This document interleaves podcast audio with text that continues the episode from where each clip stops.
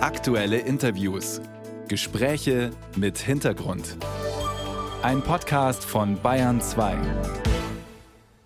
Ärzte, die ihre Praxen geschlossen lassen, Lokführer, die den Zugverkehr im ganzen Land fast lahmlegen und Landwirte und Mittelständler, die seit Wochen protestieren und zeitweise Autobahnauffahrten blockieren.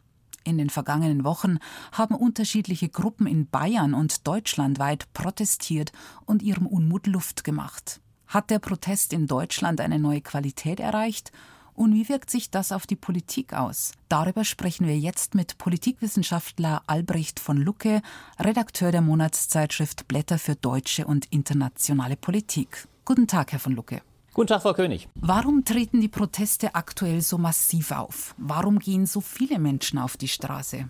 Dafür gibt es meines Erachtens viele Gründe. Es hat sich, äh, so kann man es zusammenfassen, in den letzten 20 Jahren viel aufgestaut. Wir erleben momentan dass wir so etwas wie einen ja, Problemstau erleben, eine Polykrise auch, eine große Verunsicherung. Das hat mit außenpolitischen Krisen zu tun. Die große Krisenhaftigkeit beginnt mit dem russischen Angriffskrieg gegen die Ukraine, aber auch die aufgestauten Probleme der Ära Merkel, die jetzt zum Tragen kommen, bröckelnde Brücken. Äh, Schulen, die nicht mehr äh, funktionieren, marode sind. Und das kommt zusammen mit einem Unmut in der Bevölkerung, der sich jetzt ganz stark nach zwei Jahren Ampel, die ja auch nicht geschlossen regiert hat, gegen diese Regierung richtet. Und mehr und mehr ist das, was eine Klientel ich sage es mal, Protesthaltung ist. Äh, Sie haben es beschrieben, Lokführer, Bauern, andere Gruppierungen. Es summiert sich mehr und mehr zu einer Ampel muss weg Bewegung, äh, weil letztlich die Unzufriedenheit mit dieser Regierung immer mehr wächst und das macht sich auf den Straßen manifest. Die Protestierenden greifen teils zu drastischen Mitteln, um ihren Vorwürfen Nachdruck zu verleihen. Da werden Autobahnauffahrten blockiert, Lokführer legen den Zugverkehr lahm und auch brutale Symbole werden verwendet, etwa eine Ampel, die am Galgen baumelt. Erreichen die Proteste Ihrer Meinung nach gerade gerade eine neue Dimension? Oder ist das, was wir in den vergangenen Wochen erlebt haben, im Vergleich zu den teils auch gewalttätigen Protesten gegen die Wiederaufbereitungsanlage in Wackersdorf in den 80er Jahren noch recht überschaubar? Wie schätzen Sie das ein? Ja, Sie haben einen interessanten Vergleich gemacht und der ist auch wichtig. Es gab tatsächlich in der Geschichte der Bundesrepublik gerade in den 80er Jahren weit militantere Auseinandersetzungen. Das waren ja brutale Auseinandersetzungen, übrigens fast auch mit Rückgriff auf 68, mit einer durchaus auch sehr aggressiven Polizei damals noch in den 68ern. Dann die harten Auseinandersetzungen in den 80er Jahren militanter Art, von links ge äh, geführt gegen äh, die WAA und andere Dinge. Das ist heute in dieser Massivität, ich sage zum Glück, noch nicht der Fall. Was wir aber erleben, und das ist ist ein neues Spezifikum. Wir erleben so etwas wie eine Grundauseinandersetzung in der Breite der Bevölkerung um die Qualität der Demokratie. Wir haben so etwas wie einen tiefsitzenden Unmut gegenüber dieser Regierung, äh, der Ampelregierung. Wenn wir Umfragen betrachten, dann sagen drei Viertel mittlerweile, dass sie großen Zweifel an der Regierungstauglichkeit haben. Und das greift mehr und mehr wird zu einem Zweifel der Handlungsfähigkeit an der Demokratie. Auf der anderen Seite, das darf man ja auch nicht vergessen, gibt es in gleicher Anzahl Personen, die sagen, das, was sich auf der rechten Seite mit mit der AfD tut, lehnen sie auch ab. Wir haben also ein Spannungsverhältnis mit großem Zweifel an der gegenwärtigen Regierung, die sich mehr und mehr dieser Zweifel zu einer Krise der, der Demokratie als solche auswirkt, aber bei gleichzeitiger Verteidigung der Demokratie gegen den Rechtsradikalismus. Mhm. Das ist das Spannungsfeld, also eine Verunsicherung in breiten Teilen der Bevölkerung, die auch darum fürchtet, und das ist der entscheidende Punkt, dass der eigene Wohlstand nicht mehr gesichert ist und deswegen geht diese, dieser Teil der Bevölkerung immer mehr auf die Straße. Mhm. Glauben Sie, dass die Ampel das wieder einfangen anfangen kann oder ist das Vertrauen endgültig verspielt? Das ist die ganz große Frage. Und äh, wir erleben ja gegenwärtig wieder, ich sage ziemlich heillose Versuche der Ampel, einen neuen Weg in der Wirtschaftspolitik zu finden. Das Urteil des Verfassungsgerichts, das klargemacht hat, die Haushaltsplanung für das Jahr 2024 war obsolet, schon für 2023, ist gewissermaßen, das war ein Nullpunkt. Diese Ampel muss sich jetzt also neu konfigurieren. Und die einzige Chance ist, dass sie jetzt äh, in Zukunft geschlossener auftritt. Dass es der Kanzler vor allem schafft, diese zwei widerstreitenden Parts, also Grüne und vor allem die FDP, die immer wieder Opposition gegen die anderen beiden Parteien spielt, dass er es schafft, sie unter einen Hut zu bringen. Ich habe allerdings allergrößte Zweifel daran, weil wir jetzt wiederum erleben, dass mit Blick auf die vielen Wahlen in diesem Jahr alle drei Parteien sehr stark in Richtung Selbstprofilierung gehen, also das Interesse an der Gemeinsamkeit eher kleiner zu werden droht und von daher die Geschlossenheit dieser Ampel eher noch abnehmen könnte. Und das würde natürlich den Zweifel in der Bevölkerung, den Unmut eher vergrößern und einen Teil dann auch wieder noch mehr zur AfD driften lassen. Das wäre die nächste Frage. Spielen die Proteste, die Unzufriedenheit weiter Teile der Bevölkerung der AfD in die Karten momentan? Ja, absolut. Ich glaube sogar, dass das das eigentlich fundamentale Problem ist. Und das betrifft übrigens nicht nur die AfD. Meinem Eindruck nach haben wir eine zunehmende fatale Spaltung in der Gesellschaft, nämlich auf der einen Seite die, die daran glauben, dass diese, ich sage es mal, demokratisch orientierten Parteien der Mitte in der Lage sind, weiter das Land zu regieren.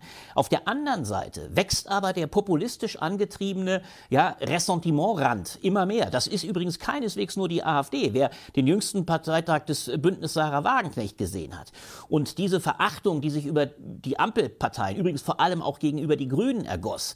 Ja, die können es nicht. Das sind abgehobene Eliten. Das ist eine Tendenz, die größer wird, wenn es der Regierung nicht gelingt, die Zügel stärker in die Hand zu bekommen. Dann befürchte ich, dass die Politikerverachtung im Allgemeinen größer wird, auch die äh, Politikverachtung als Ganze und ein Stück weit das Vertrauen in die Autorität einer Regierung immer mehr erodiert, die Ränder stärker werden und die Demokratie dadurch schwächer. Die Vorwürfe der Protestierenden sind ja sehr vielfältig. Wir haben uns umgehört auf Demos aus und ähm, da beschweren sich die einen, dass die Politik den Bezug zum Bürger verloren hat. Die anderen fürchten gar um ihre Existenz, das hört man oft von den Landwirten. Und wieder andere sagen, wir haben gar kein Einnahmen, sondern ein Ausgabenproblem. Es würde zu viel Geld ins Ausland fließen. Was muss passieren, um die Situation beim Mittelstand zu beruhigen, diese doch recht diffuse Ausgangslage wieder zu befrieden? Ja, Sie haben völlig recht. Es sind zum Teil sehr unterschiedliche Sorgen, aber die, glaube ich, einen gemeinsamen Kern haben. Gerade wenn Sie den Mittelstand ansprechen und viele der Demonstrationen, ob der Bauern, der Lokführer, äh, der Lkw-Fahrer, das sind alles zum Teil Sorgen, die sehr stark die wirtschaftliche Stabilität dieses Landes betreffen. Und die Kernproblematik scheint mir zu sein, dass diese Regierung ob ihrer Zerstrittenheit das Vertrauen weiter Teile der Bevölkerung verspielt hat. Ein Vertrauen, das aber mehr und mehr auch die Sorge beinhaltet, dass die Wirtschaft wieder in Schwung kommt. Und das ist meinem Eindruck das Kardinalproblem. Gelingt es dieser Regierung nicht, eine geschlossene neue Wirtschaftspolitik zu propagieren, beziehungsweise auch umzusetzen, die übrigens mittlerweile ja auch von vielen Instituten, Ökonomen gefordert wird und übrigens eine Politik, die eher in Abkehr von einer harten Austeritätspolitik gefordert wird. Das sind mittlerweile selbst die klassischen konservativen Ökonomen des IFO-Instituts, Herr Hüter vom Institut der deutschen Wirtschaft, die alle fordern, der Staat muss eigentlich stärker wieder intervenieren. Er muss möglicherweise mit einem neuen, das war der Gedanke eines Sondervermögens, äh, Nachhaltigkeit, Transformation, er muss die privaten Investitionen mehr befördern. Wenn dieser positive Wind in der Wirtschaft nicht einsetzt, also so etwas wie neuer Optimismus gestiftet wird, dann befürchte ich, wird das Staatsvertrauen weiter erodieren und das Vertrauen der Bevölkerung und gerade auch der Wirtschaft des Mittelstandes in eine positive Zukunft dieses Landes weiter bergab gehen. Und das wäre natürlich fatal, auch für die Zustimmung zur Demokratie. Wie viel Zeit hat die Politik? Ist Eile geboten? Absolut ist Eile geboten aus mehreren Gründen. Die Politik, sie rechnet ja in unterschiedlicher Weise. Sie rechnet, und das ist zum Teil auch fatal, sie rechnet immer wieder nur mit den Wahlen, die kommen. Wir haben jetzt in drei Monaten die Europawahl. Da merkt man, wie die Polarisierung der Parteien bereits greift. Die Listen werden aufgestellt. Die Profilierungsbedürfnisse auch gerade in der Ampel, zum Teil gegeneinander, sind massiv.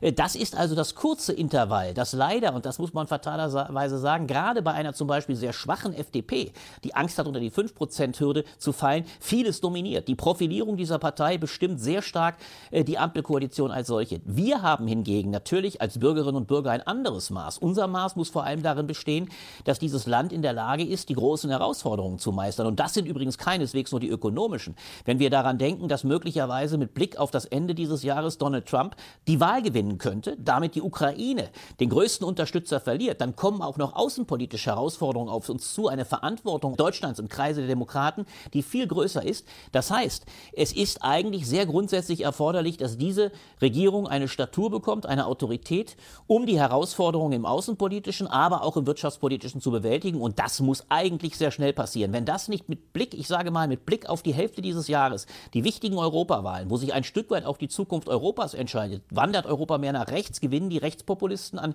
Halt, an halt und Stärke. Wenn das nicht dort eine Stärkung gewinnt, wenn dieses Lager nicht wieder ein Stück weit, die Ampel nicht wieder wieder stärker Fasson und Struktur gewinnt, dann befürchte ich, kriegt das einen negativen Selbstlauf mit den Wahlen dann in Ostdeutschland, den dreien, die so wichtig sind. Dann wird die Zerstrittenheit eher weitergehen und das wird die Demokratie mit Blick auf dieses Jahr und auch die Wirtschaft eher weiter schwächen. Mhm. Aktuell sind die Fronten verhärtet. Wie könnte eine gesichtswahrende Lösung sowohl für die Protestierenden als auch für die Regierungsverantwortlichen aussehen? Stichwort Agrardieselsubventionen oder Steuererleichterungen für Agrardiesel. Ja, das ist ein ganz großes Problem. Die Regierung hat natürlich massiven Angst vor dem totalen Gesichtsverlust. Wir müssen uns bewusst machen, die Einschnitte bzw. die Kürzung der Subventionen, man darf das ja nie vergessen, es handelt sich um Subventionen. Die Kürzungen der Subventionen gegenüber den Bauern ist weitgehend zurückgenommen worden. Es handelt sich jetzt nur noch um die Agrardieselfrage.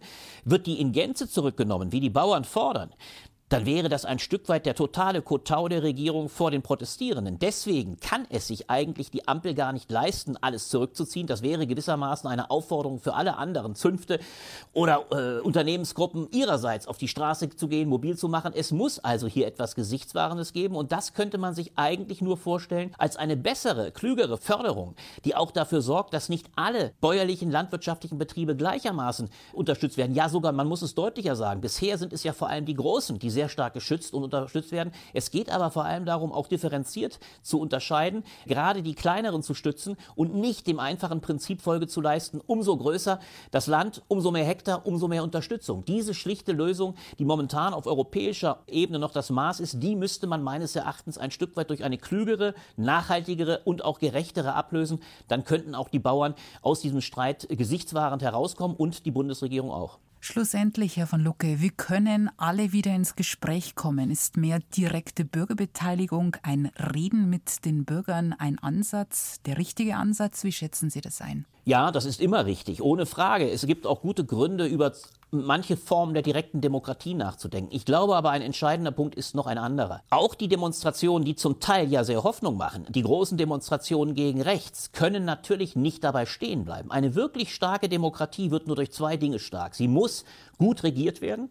Sie muss also von einer klaren, starken, auch geschlossenen Regierung angeführt werden, die das Vertrauen in die Bevölkerung auch wieder erzeugt. Und es muss auf der anderen Seite eine starke demokratische Opposition geben, auch die CDU-CSU-Opposition, die sich jetzt ja ein Stück weit konservativer aufstellt. Also gleichermaßen die AfD stärker attackiert, aber auch manche Punkte eines stärkeren Konservatismus, ich sage mal überspitzt, der Kohl-Strauß-Ära wieder positioniert, die macht dann sicherlich auch einen besseren Job, indem sie die Rechtsradikalen attackiert, aber auch eine klarere Alternative zur Regierung darstellt. Und ein drittes will ich auch ausdrücklich noch dazufügen. Es kann bei den Demonstrationen nicht bleiben, es, oder es sollte nicht dabei bleiben. Die große Hoffnung, die ich habe, dass über diese Demonstrationen auch wieder eine stärkere Repolitisierung, ja, und ein stärkeres Engagement der Bevölkerung in den Volksparteien stattfindet. Denn diese sind in den letzten Jahren regelrecht ausgeblutet. Wir müssen uns schon sehr bewusst machen, dass die langen Jahre seit 1989, als als wir alle ein Stück weit dachten, die Demokratie äh, läuft im Selbstlauf. Diese Zeiten sind vorbei. Die Menschen müssen sich auch wieder stärker in ihren Parteien engagieren. Dann werden diese wieder auch stärker und werden auch den Rechtsradikalen stärker Paroli bieten können. Herr von Lucke, vielen Dank für das Gespräch. Ich danke Ihnen. Mittelstand in Sorge, was muss die Politik jetzt tun? Darüber diskutiert die Münchner Runde am 7.2. live von 20.15 Uhr bis 21.15 Uhr im BR Fernsehen und bei BR24 im Livestream.